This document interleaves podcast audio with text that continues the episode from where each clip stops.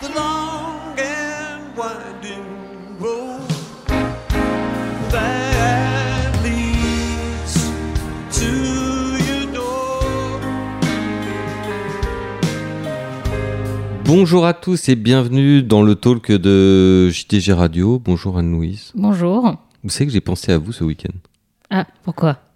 En tout bien tout honneur évidemment, mais j'ai vu un film américano-japonais ou anglo-japonais qui s'appelle Bullet Train. Oui, qui est très fan. Vous l'avez vu? Oui, je l'ai vu. Je, je l'ai en Blu-ray si quelqu'un veut que je lui prête. C'est assez sympa avec Brad Pitt. Ouais. Le, le vrai, pas Stéphane Cerulis qu'on surnomme affectueusement Brad Pitt parce que la nuit dans le noir, il- les deux La coupe de cheveux est similaire. une les deux se ressemblent un peu.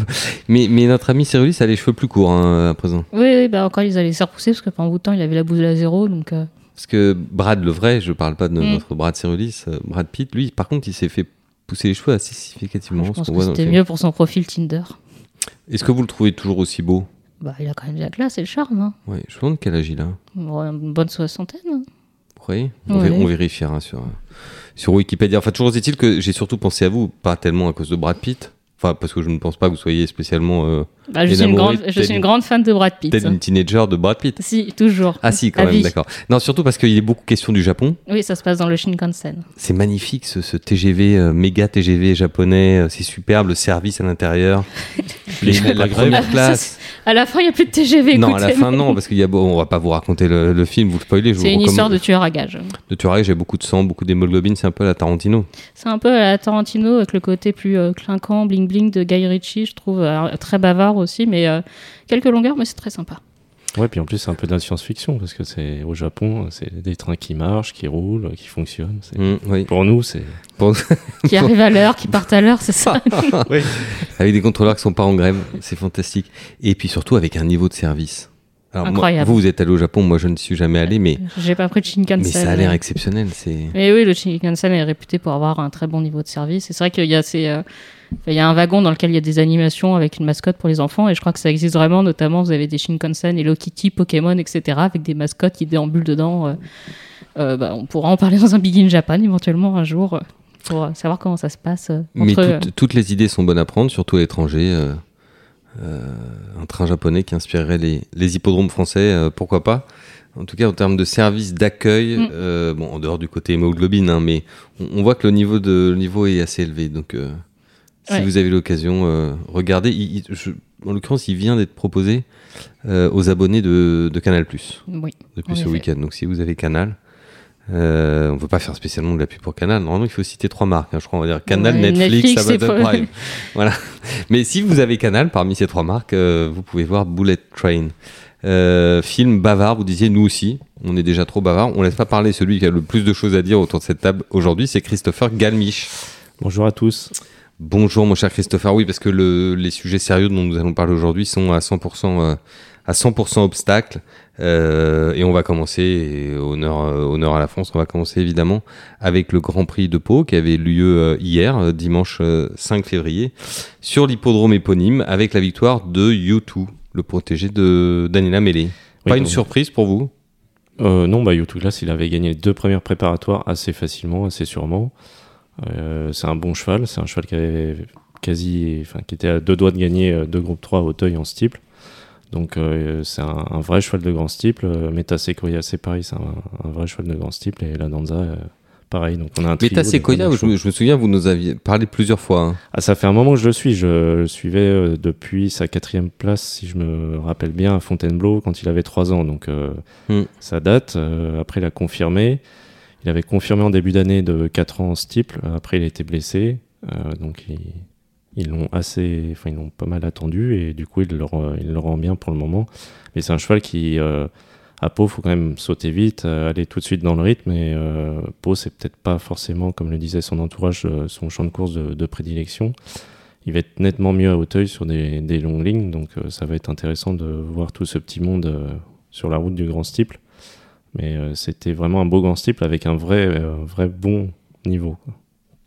Effectivement, donc YouTube, Meta Sequoia, La Danza, on en a parlé. Euh, trois premiers, entraînés par euh, deux femmes, Daniela Oui. Mélé et Isabelle Paco.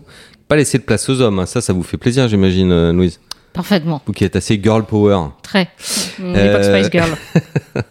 Girl Power, mais également Sire Power, parce que euh, les deux premiers euh, sont issus de Joshua Tree, euh, les talons du haras du Grand Courgeon, et le troisième du haras euh, de la Tuilerie, Masqued Marble, trois fils de, enfin deux fils pardon de mon jeu pour les trois premiers à l'arrivée. C'est quand même frappant cette. euh, Exact. Mais les, les produits de mon jeu, enfin des étalons de, des fils de mon jeu sont assez recherchés en obstacle. Il y a de nombreux éleveurs qui, qui se basent euh, sur eux. Je pense notamment bah, à William Menuet qui euh, avait euh, gagné le, prix Maurice Gillois avec euh, Let Me Love en allant à Autorize.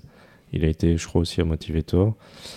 Nicolas de la Genette aussi, il me semble, puisqu'il avait été à Fame and Glory. Si je me rappelle bien, c'est à mon jeu aussi. Donc il y, a, beaucoup de beaucoup d'entraîneurs et de professionnels d'obstacles et d'éleveurs qui, apprécient les descendants de mon jeu. Et ce qui est assez paradoxal dans un sens, puisque lui était assez électrique. C'est ce que j'allais vous dire. C'est-à-dire que chez mon jeu, il y a le côté électrique du cheval de course qu'on a connu, hein, qui était quand même très très chaud, qui a parfois transmis à certains de ses protégés, en particulier aux femelles en plat. Chiquita.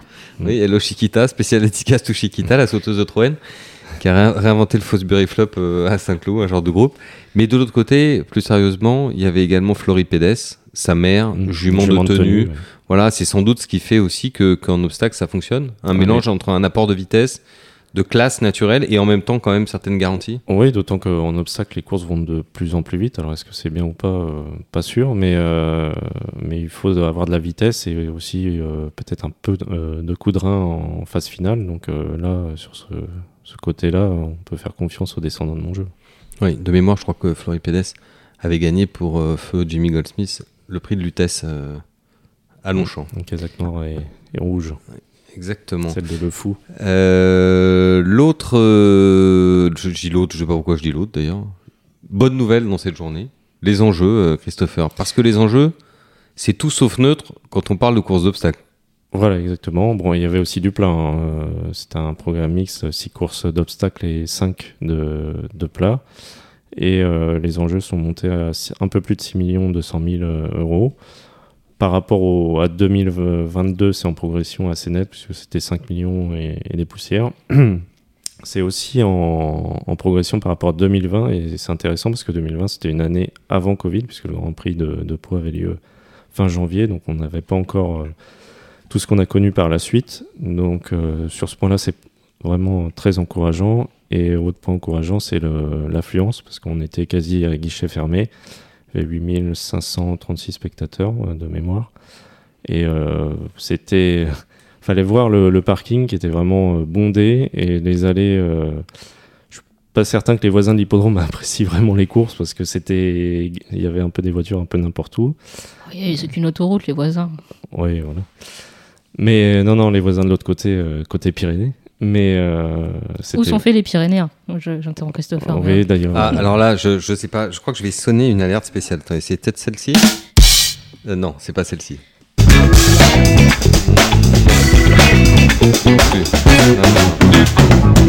Je fais une dernière tentative. Non, ça peut pas être ça.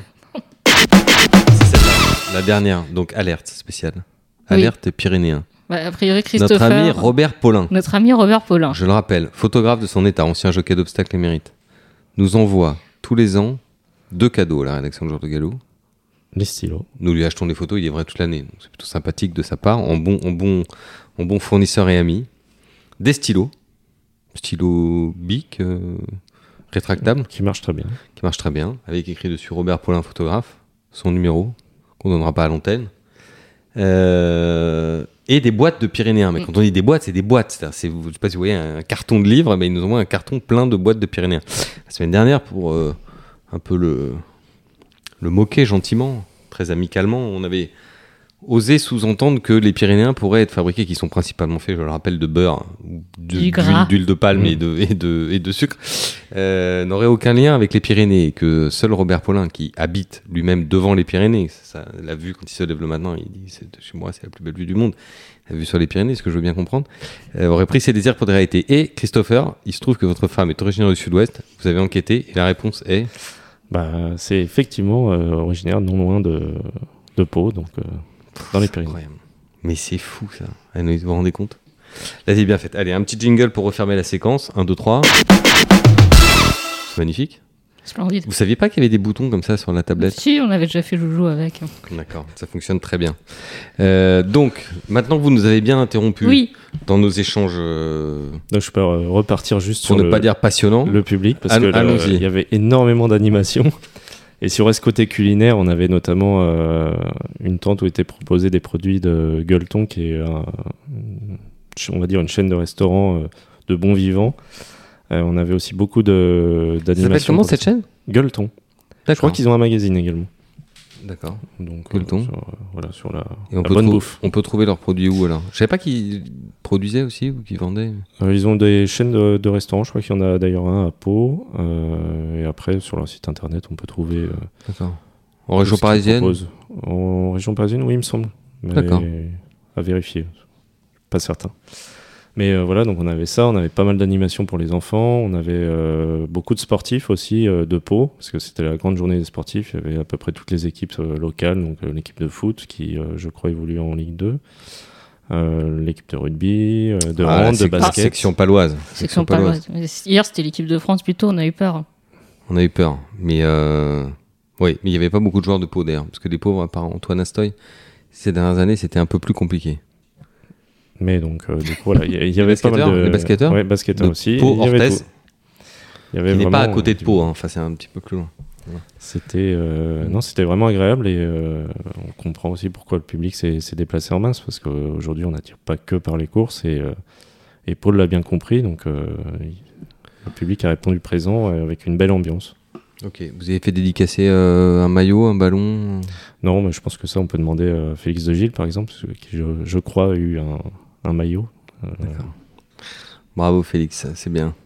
Euh, et si maintenant qu'on a terminé avec l'affluence, on est très content pour nos amis de la société de course, un, un mot sur le, le devenir sportif de tous ces chevaux. On va les retrouver probablement, du moins sur le déclaratif actuel, au départ du Grand Steeplechase de Paris. Bah, si tout se passe bien d'ici là, mais en tout cas peut-être euh, déjà dans le, le Clermont-Tonnerre, sûrement, euh, à la fin du, du mois de février, le samedi 25. Et puis après, ce sera sur la route de Grand Steep, mais c'est ça qui est intéressant, c'est que Pau a quand assez régulièrement été un tremplin, euh, on va dire, entre guillemets, la première préparatoire au Grand Steep, si on veut, parce que c'est aussi un objectif. Mais on se souvient que euh, depuis assez longtemps, euh, des chevaux comme Ruby Ball euh, et d'autres se sont servis de ce, ce Grand Steep pour aller sur, euh, sur ensuite Auteuil. Donc euh, c'était une, une grande édition. Bon, merci beaucoup. On va partir à, à l'étranger maintenant, en direction de Rome. Hier, l'équipe de France euh, a eu très peur, vous disiez, Anne-Louise Bah, il paraît, j'ai pas vu le match, mais Franco Raimondi m'a dit c'est dommage, si on a été meilleur au jeu au pied, on aurait gagné. Oui, c'est son frère en plus. euh, les gens peut-être les lecteurs de, les auditeurs du, du podcast ne le savent pas, mais c'est le frère de Franco Raimondi qui commente les matchs de rugby de, du 15 d'Italie euh, à la télévision italienne. Voilà, mais je leur ai dit, il y a- ils ont une semaine pour faire progresser tout ça et battre l'Angleterre, ce qui est quand même, on est d'accord, Mayol, le plus important. Le plus important, oui, c'est que l'Angleterre perde le plus souvent possible. On déjà- remercie l'Écosse et Scott Burton. Voilà. Et euh, notre ami euh, euh, Finn Russell, notre idole du Racing, malheureusement, il part l'année prochaine. Toujours aussi drôle et toujours aussi fantasque. Et bon, il a fait un ou deux cadeaux aux Anglais, mais il les a quand même bien, il a quand même bien contribué à, à les battre. Ça nous a fait plaisir. Et effectivement, je suis d'accord avec vous, ou d'accord avec Franco. L'Italie, cette année, est capable de taper l'Angleterre. Par contre, pour nous, en Irlande, ça va pas être évident, évident, vu la manière dont les Irlandais ont roulé sur les Gallois. Euh, on se prépare au pire et justement, ça nous emmène tout doucement, une transition très naturelle, vers le Dublin Racing Festival. Mon Oui. cher Christopher, autre grand événement euh, Oui, fait. de fin de euh, semaine. c'est un événement qui maintenant s'est bien ancré dans la dans la, la saison de course, euh, qui est vraiment le le, le week-end préparatoire. Mais à- C'est un Cheltenham avant de Cheltenham un peu. En quelque sorte, oui, parce que de toute façon, on voit mal comment les, les Anglais vont pouvoir résister aux, aux Irlandais qui euh, ont sûrement euh, joué comme certaines équipes de foot euh, américains euh, vont leur rouler dessus. euh. J'ai quelques noms en tête, mais on attendra la finale du Super Bowl pour, euh, pour développer ça. Et C'est un peu le week-end où les entraîneurs euh, semaine anglais prochaine, commencent à euh, pleurer. Anne-Louise, Super Bowl, semaine prochaine. Ouais, je regarderai les pubs et les bandes annonces comme 12 tous les ans. Et Rihanna à la mi-temps. Très bien. Mais euh, oui, on a gagné bah, tous les groupes, euh, tous les groupes 1. L'élevage français, l'élevage voilà, français. L'élevage français, voilà. Est-ce que c'était déjà arrivé On gagne les 5 Que- groupes. Qu'on gagne tous les groupes 1, non. Non. Euh, D'autant qu'on, petite cerise sur le gâteau, euh, Gordon Elliott a envoyé euh, Jerry Colomb gagner euh, le seul groupe 1 du week-end en, en Angleterre. C'est l'I Novices Chase. Voilà, exactement. Donc euh, au final, euh, Carton plein. Carton plein pour l'élevage français et carton plein pour l'entraînement irlandais qui a remporté aussi les 9 groupes 1 euh, sur les obstacles euh, du week-end. après c'est vrai qu'il leur avait pas ramené euh, les entraîneurs anglais n'avaient tr- que très peu fait le déplacement et avec Ah, des c'est de leur seconds faute, couteaux, hein. Quoi. C'est de leur faute. Donc euh, Alors, entre ceux qui gardent leurs meilleurs espoirs pour Cheltenham et qui Ou surtout, Aintree. on va pas aller taper Oui. les, les- on va pas se faire Aintree, taper par les. Irlandais avant, et ensuite ceux qui s'enfuient à Entry, j'allais y venir en disant oulala, non mais même Cheltenham, faut pas qu'on prenne de risque, autant assurer le coup à Entry. ah, c'est sûr qu'il vaut mieux gagner euh, pour ses propriétaires, être sûr de gagner à Intri, gagner un groupe 1, euh, voilà, c'est le Grand National, euh, ça reste quand même un, meeting prestigieux, que euh, d'aller finir deux ou trois euh, à Cheltenham pour pas mal. Mais c'est dommage. si parce que- Cheltenham est une finale, il faut bien que tous les meilleurs soient présents à Cheltenham. Donc euh, c'est aussi euh, Ouais, dommage de voir les quelques euh, entraîneurs britanniques faire maintenant l'impasse. Ouais, euh. Exactement, c'est renoncer au sport. C'est ce qu'on appelait quand même les Jeux Olympiques de l'obstacle, euh, Cheltenham. Oui, bah oui, mais c'est vrai que euh, je- ils- bon, les Anglais ont vécu un moment très difficile euh, l'an dernier. Là, a priori, cette année, ils ont quand même euh, deux ou trois petits chevaux qui peuvent euh, leur permettre Oui. d'espérer euh, se rattraper. Mais euh, Ouais. À part Constitution Hill dans le Champion Hurdle, qui paraît un peu au-dessus du lot, même si y a Statement Mm. qui a bien gagné, mais derrière, euh, ça va être dur. Mm. Et puis bon, espérons que Goldtweet euh, vienne aussi faire une petite pige euh, sur la, la Stayers Hurdle, Ouais, parce que sur ce qu'on a vu sympa. en Angleterre, euh, sur ce qu'il a battu, euh, Mm. hormis si euh, William Ellis euh, dégaine un, un cheval sur ce créneau-là, mais euh, j'ai pas le sentiment qu'il est un cheval imbattable dans ce. Non, mais après, on sait que c'est une euh, catégorie qui, sauf exception, quand euh, à l'époque où il y avait Big Bucks, on sait que la catégorie des hurdlers de tenue, c'est pas la catégorie reine, c'est un peu euh, Mm, les chevaux qui n'ont pas qui n'ont pas réussi à performer sur le steeple. C'est toujours une catégorie très ouverte, donc c'est intéressant. C'est ce qui fait qu'il y a la euh, place. Oui, d'ailleurs, ce qui passionne vraiment les Anglais, c'est les, les two miles, euh, le, Mm. le Queen Mother ou, ou le Champion Hurdle. C'est les courses où si on Courte fait une distance. seule erreur, Ouais. euh, on est Courte fini. distance, faut sauter parfaitement et à 200 à l'heure du Ouais. début à la fin. Ouais. Ouais, c'est les chevaux qui ont le plus de, de popularité, les Masterminded, euh, les Sprinters sacrés, les, les chevaux comme ça. C'est puis on a l'impression que ce créneau-là est, sans cesse en renouvellement de, de stars.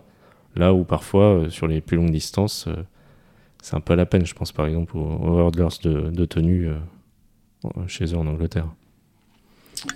Niveau de la fréquentation, euh, c'était euh, c'était très bien, Louise aussi. Ouais, ils ont eu une hausse de 40% par rapport à l'an dernier, donc euh, 34 591 personnes sur euh, le week-end. Autant que pour le prix d'Amérique. qui a fait, qui a été très populaire aussi. Enfin, ça faisait plaisir Ouais, ouais. du monde, du monde à Vincennes d'ailleurs, l'ambiance euh, depuis la télé. Et en Irlande, c'est pareil. C'est, euh, ouais, j'ai suivi vraiment, euh, surtout dimanche, avec grand intérêt. En plus, il y avait Honeysuckle, qui est vraiment la reine des cœurs en Irlande, qui courait, et c'était assez fantastique de voir l'accueil que le public euh, lui a réservé. Ce qui est intéressant, c'est qu'a priori, 27% des tickets ont été achetés depuis la Grande-Bretagne. Donc, euh, les Anglais se passionnent pour ce meeting, tout comme on sait que les Irlandais euh, se passionnent pour Cheltenham et pas seulement pour le Guinness Village, qui est Ah bah, fort sympathique, ma foi. Oui, d'ailleurs, le patron de Ryanair rajoute des vols entre euh, l'Irlande et je crois que c'est Bristol, il me semble, à côté de Cheltenham, spécialement pour que les Irlandais puissent euh, se déplacer à, à Cheltenham. À propos de la Guinness, il m'a semblé voir sur certains écrans de télévision ce week-end que Guinness avait sorti une bière sans alcool. Je ne veux pas savoir. Bon, vous allez nous chercher ça pour la semaine prochaine, Anne-Louise, parce que vous êtes notre spécialiste mondial de la Guinness. Je suis je étonné que vous ne soyez pas informé de ça. La Guinness, euh, Ouais, ma foi, j'en ai pas bu depuis 0.0. longtemps. mais je ne sais pas si c'est vrai ou pas. mais ça, Bah, c'est ça, possible. ça pourrait pas être un canular quand même de, Ah, de leur part de communiquer massivement sur le tournoi des destinations avec un, un faux logo. En plus, c'est en France, non? Donc euh, après, euh, c'est. Il n'y avait On- on pas de match en France. Non, non, il n'y avait pas de match en France. Non, mais on a une que- Coupe du Monde qui arrive en France. Oui, c'est peut-être pour ça d'ailleurs qu'ils ont créé cette. Enfin, Heineken a fait une bière sans alcool, d'autres l'ont fait aussi, donc pourquoi Oui, pas Guinness? mais, ouais, Heineken, c'est de l'eau, ma gueule, c'est pas une bière. Il est vrai. Il, est, vrai. Euh, on- oui, vous disiez 27% de tickets qui avaient été vendus a priori à des Anglais Oui. ou, ou à des Irlandais résidant en Angleterre. Mais enfin, en tout cas, vendus en Angleterre. Mm. Est-ce que ça serait pas aussi quelques gros parieurs anglais? On sait qu'en ce moment, peut-être vous pouvez résumer pour nos auditeurs, mais en ce moment, il y a un léger petit foutoir en Angleterre à Mm. propos de la source des revenus ou du niveau de revenus des parieurs que les bookmakers sont censés contrôler. euh. Oui, en fait, c'est assez compliqué. C'est, euh, moi, je croyais que le, le Royaume-Uni était un pays quand même plutôt libéral. Euh, J'ai l'impression que je me trompe. Mais en effet, euh, dans le cadre de, de surveiller les, les paris, et notamment l'addiction au pari et, et les problèmes que ça peut engendrer, le, euh, la la Gambling Commission en Angleterre a mis en place euh, les euh, affordability checks. Donc, euh, en gros, quand vous avez un compte chez les bookmakers, vous devez justifier que vous avez les moyens de jouer ce que vous jouez. Donc, ça veut dire que les bookmakers peuvent, enfin, se voient obligés de vous demander accès à vos comptes en banque, à vos impôts, à vos fiches de paye, etc. Donc, ce qui pose quand même, euh, à mon sens, un gros, un gros problème du côté de la vie privée, parce que je, je sais pas vous, mais moi, j'aimerais pas trop fournir ces informations à bookmakers. Je pense que ça les concerne pas mais c'est la demande de l'État. Et euh, si euh, les bookmakers ou euh, enfin via cette commission arrivent à la conclusion que vous êtes, enfin que vous êtes, vous n'avez pas les moyens de jouer, en gros, vous ne jouez plus.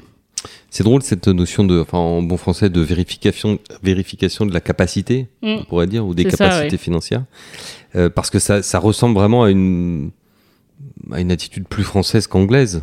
C'est ça qui est Bah. étonnant. C'est euh, regardez pour les propriétaires, enfin combien on perd de propriétaires chaque année parce que euh, on leur demande tellement de choses que au bout d'un moment ils préfèrent jeter l'éponge plutôt que de laisser euh, euh, les responsables euh, du ministère de l'Intérieur ou d'autres aller, aller mettre le nez dans, leur, euh, dans leurs affaires. Bon, après, je, je dis pas que c'est bien ou que c'est pas bien, mais.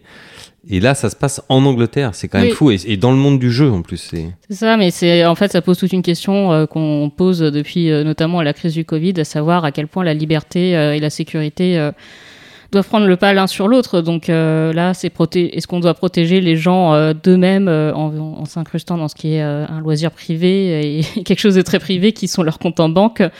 Ou euh, est-ce que euh, au contraire euh, c'est on ne doit pas intervenir mais même si on sait que la- l'addiction au jeu peut en effet poser de de gros problèmes et qu'il faut lutter contre mais c'est vrai que le moyen est quand même assez extrême. Enfin, c'est voilà, je sais pas. Je trouve que voilà, fournir des votre fiche de paye, votre compte en banque, etc. à un bookmaker, euh, Oui, ça va même plus loin. hein, les crédits euh, immobiliers, le patrimoine immobilier, enfin, c'est, ça va très très loin. voilà, et à lui déterminer si vous avez le droit de jouer ou pas. euh, bah, c'est quand même un grand, euh, une grande atteinte à la liberté. Je trouve ça très surprenant Mhm. que l'Angleterre ait mis ça en place, mais mais bon, c'est c'est aussi une grande inquiétude pour euh, les courses parce que forcément il y a des il y a des gros parieurs qui risquent de se retrouver bloqués parce qu'ils vont avoir des périodes où ils vont perdre gros mais euh, ils, enfin après ils gèrent leur budget un peu en fonction ils savent qu'ils vont perdre gros a priori regagner derrière mais si vous enchaînez une trop grande période de perte vous pouvez vous retrouver euh, bloqué interdit de jouer Oui, et les conséquences sont déjà là, hein, puisque les, les, les enjeux ont déjà d'ores et déjà baissé. Oui, les enjeux, euh, enfin, les enjeux baissent. La fréquentation sur les hippodromes en Angleterre, c'est aussi très compliqué depuis euh, le Covid.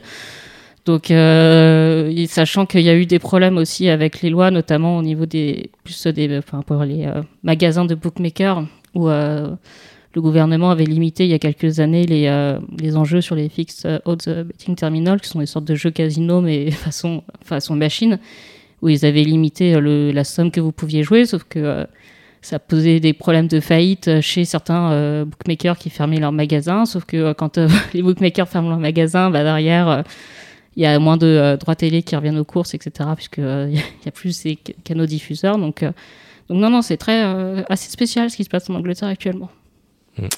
Euh, je, je vous regardais Anne-Louise et quand je faisais des grands gestes pour expliquer quand un bookmaker ferme, vous laissiez votre phrase en suspens, Mm. je, je pensais que vous alliez dire euh, un vendeur de CBD ouvre ou quelque chose comme ça, mais non. Non, Un kebab? Peut-être. Non plus, peut-être. Enfin, un bookmaker ferme. Quand un bookmaker ferme, un bookmaker ferme.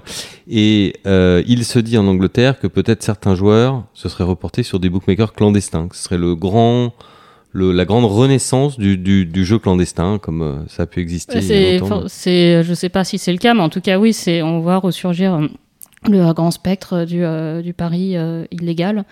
Donc, euh, forcément, si, vous a- enfin, si on vous interdit de jouer euh, quelque part, bah, vous allez certainement trouver euh, un moyen de jouer ailleurs. Et qui dit jeu illégal, c'est d'ailleurs pour ça qu'il était combattu, dit éventuellement affaire de jeu euh, et tout y quanti. Oui, en tout voilà, cas, ça échappe au contrôle jeu, euh, global et évidemment pas de reversement pour la filière. Voilà, Bon, euh, déjà qu'en Angleterre, c'est pas grand chose, mais alors si c'est zéro, c'est bien. Mais en plus, le jeu, euh, les paris illégaux sont quand même, enfin au niveau de la Fédération internationale des autorités hippiques, c'est quand même un sujet qui revient régulièrement.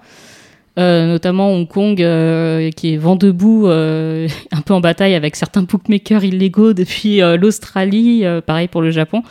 Donc c'est peut-être aussi une des raisons pour lesquelles euh, Hong Kong pousse euh, pour la création du World Pool euh, et de ces masses d'enjeux suffisamment spectaculaires pour décourager d'aller vers, vers les paris illégaux. Après, bon, les bookmakers, il c'est autre faudra chose. convaincre, voilà, il faudra convaincre les, Anglais, les parieurs anglais d'aller jouer en mutuelle. Sur le tot.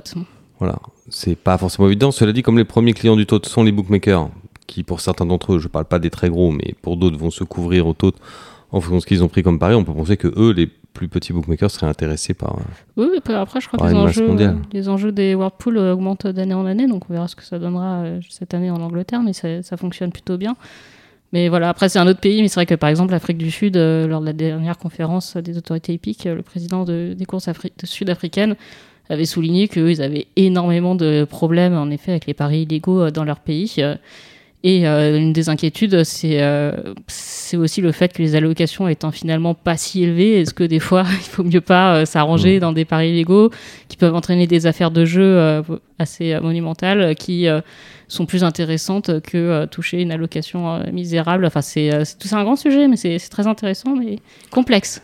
Vous vous rendez compte, Christopher, le pauvre parieur de, de, de bagnole de l'Orne qui, qui met son, sa pièce euh, sur euh, les courses sud-africaines un matin, comme ça, innocemment, et qui ne sait pas qu'il est victime d'une affaire de jeu, et qui engloutit ses 2 euros euh, par la faute Après, d'un surveillé, propriétaire enfin, véreux. on a- C'est vraiment pas juste. C'est surveillé. On a eu, euh, bah, d'ailleurs, on a eu euh, niveau affaires de jeu, on en a eu une belle qui est ressortie euh, la semaine dernière du côté de l'Irlande avec un entraîneur qui a pris 12 ans d'interdiction euh, C'est assez énorme. pour, euh, pour justement des, des vilains tours euh, pas très bien déguisés, a priori.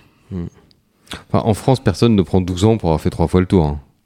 Oui, mais là, je pense qu'en plus, euh, c'est vrai que c'était, il y avait des courses d'obstacles, euh, donc des, quand on court des chevaux qui sortent du pré dans des courses d'obstacles, euh, il y a aussi une petite affaire de bien-être équin qui, qui pose problème, etc. Donc, euh, si vous avez pas, enfin, si voilà, si vous, vous voulez lire euh, le, le compte rendu en entier, il est disponible sur euh, le site euh, de, de l'Irlande qui euh, gère, euh, qui gère tous ces, enfin, les affaires des commissaires.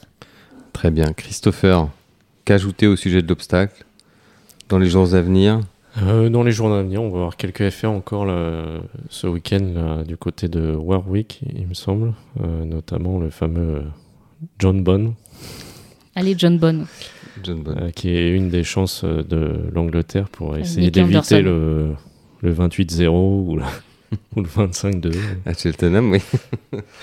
bon, allez, allez jambon. Et puis après, dans 15 jours, euh, grand week-end à, à Pau, le dernier de l'année, euh, fin de la saison, euh, le week-end du Grand Cross. Donc, on- Donc, nouvel, bien- nouvel aller-retour à Pau. Voilà, S'il n'y a exactement. pas de grève. Voilà. Bah, D'ici, le euh, pays sera peut-être à feu et à sang, donc euh, on parlera de. Oui, euh, on va croiser les doigts que, quand même qu'on puisse, euh, pour une fois dans ce pays, un peu pouvoir travailler, circuler librement, ça serait, serait bien.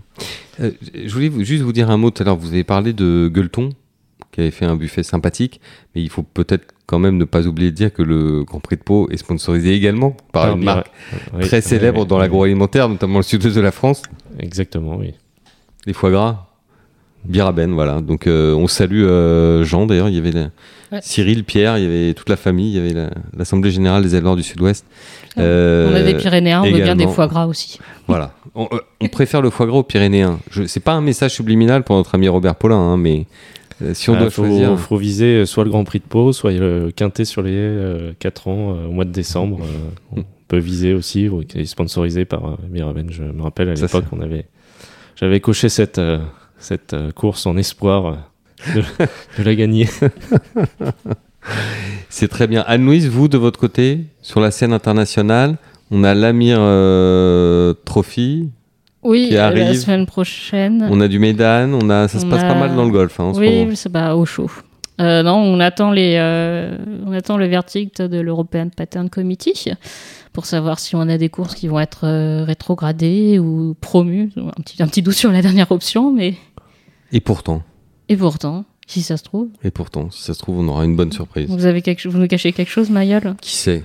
Kilo ça, comme des Italiens qui ont failli nous battre dimanche? Express qui monte en classe 1. 800 mètres ligne droite à 5 Non, non, je- il y aura peut-être des choses. hein. Oui, donc on attend euh, les surprises euh, qu'on espère bonnes de- du pattern cette semaine. Et oui, la semaine prochaine, le grand meeting de euh, la Sword au Qatar, qui sera euh, ensuite suivi de l'Arabie Saoudite avec sa Saudi Cup. Merci beaucoup Anne-Louise. Merci euh, Christopher. Merci à tous. Euh, bon, comme vous l'avez remarqué, hein, euh, Christopher a été notre grande guest star aujourd'hui. C'est pas qu'il aime tirer la couverture à lui, parce que c'est plutôt un, un garçon discret. Voilà, exactement. Mais quand on parle d'obstacles à jour de galop, c'est normal de, de vous donner la parole. Oui, puis après le week-end prochain sera un, un peu plus calme. Avant, un- Un peu plus calme, on s'en remettra, on s'en remettra au talon d'Anne-Louise, euh, d'Adrien et, et- et d'Adeline. Sais pas, la semaine dernière, on m'a dit que j'avais été très nul, donc On plaisantait, Anne-Louise, bien sûr, on plaisantait. Merci à tous pour votre fidélité. On vous donne rendez-vous la semaine prochaine. On sera le lundi 13 février 2023. et Veille de vente là- mix de février Arcana. Veille de vente Arcana. oui. Et d'ici là, portez-vous bien. Au revoir. Au revoir.